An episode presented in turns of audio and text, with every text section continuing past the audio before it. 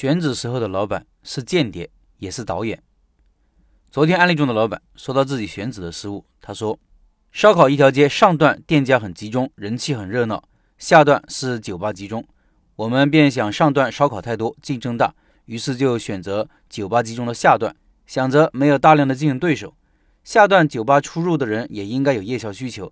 一出酒吧就看见一家形式新颖的烧烤店，当然就近夜宵。”保证了这部分人的夜宵需求，但最后营业了才知道，想吃夜宵的人在上段就被截留了，根本不会走到下段来。酒吧里喝完酒的人醉醉醺醺的走出来，腹中已是填得满满的，胃里也难受，哪还有什么夜宵需求呢？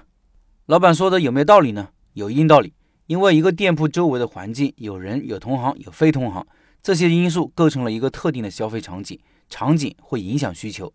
老板描述的就是用典型的消费场景，从场景的角度来理解顾客需求会更加准确，因为需求的满足都是在一定条件和环境下满足的，而条件和环境又会影响需求。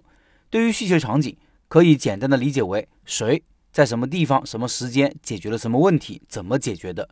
酒吧烧烤一条街，酒吧在街道的下端，上段是烧烤店，老板把店开在了下段的酒吧附近。来酒吧的人基本都是在上段吃饱喝足了，然后去酒吧潇洒，潇洒完了装了一肚子酒回去。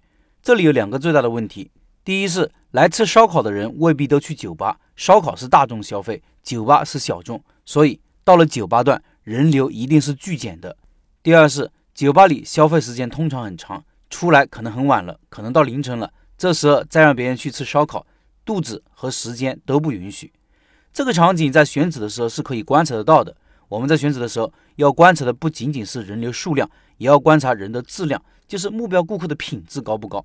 所以，观察顾客的状态和他们的一举一动就很重要了。从哪里来到哪里去，经过这里是干嘛的？是紧张还是焦虑？还是愉悦还是放松的？等等。以前我说过一家地铁口的奶茶店，人流量很巨大，进店率却很低，为什么呢？因为顾客进地铁站都是去某个地方，行色匆匆，时间比较紧，奶茶的出品不快。顾客如果渴了，更愿意买瓶水喝。即使时间不赶，拿着奶茶过安检也不是太方便。即使过了安检不嫌烦，地铁上吃东西不雅观，有些地方还禁止吃东西。如果没有位置坐下，站着喝也是不太方便的，而且容易泼洒。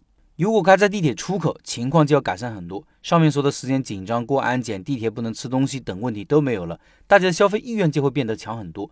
同样是一帮人，顾客的状态决定了消费意愿。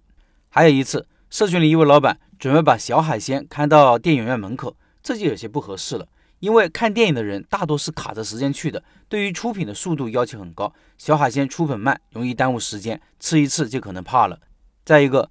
顾客也许拿着一杯饮料边看电影边喝，但是很少人会拿着一碗海鲜单着吃，身边还需要备一个垃圾袋。电影院里面灯光不好，容易弄脏衣服。更可怕的是，也许还要忍受旁边的人的鄙视的眼神。所以这种项目如果开在电影院门口，顾客回头率就可能是个问题。选址为什么难？因为要考虑的因素很多，不仅仅要看看人流、算算房租、考察考察竞争对手这么简单，还需要你在脑海里构思一幅顾客消费的画面。这个画面里有时间、有地点、有你、有顾客、有竞争对手、有剧情。剧情如何演绎，就看你这个导演了。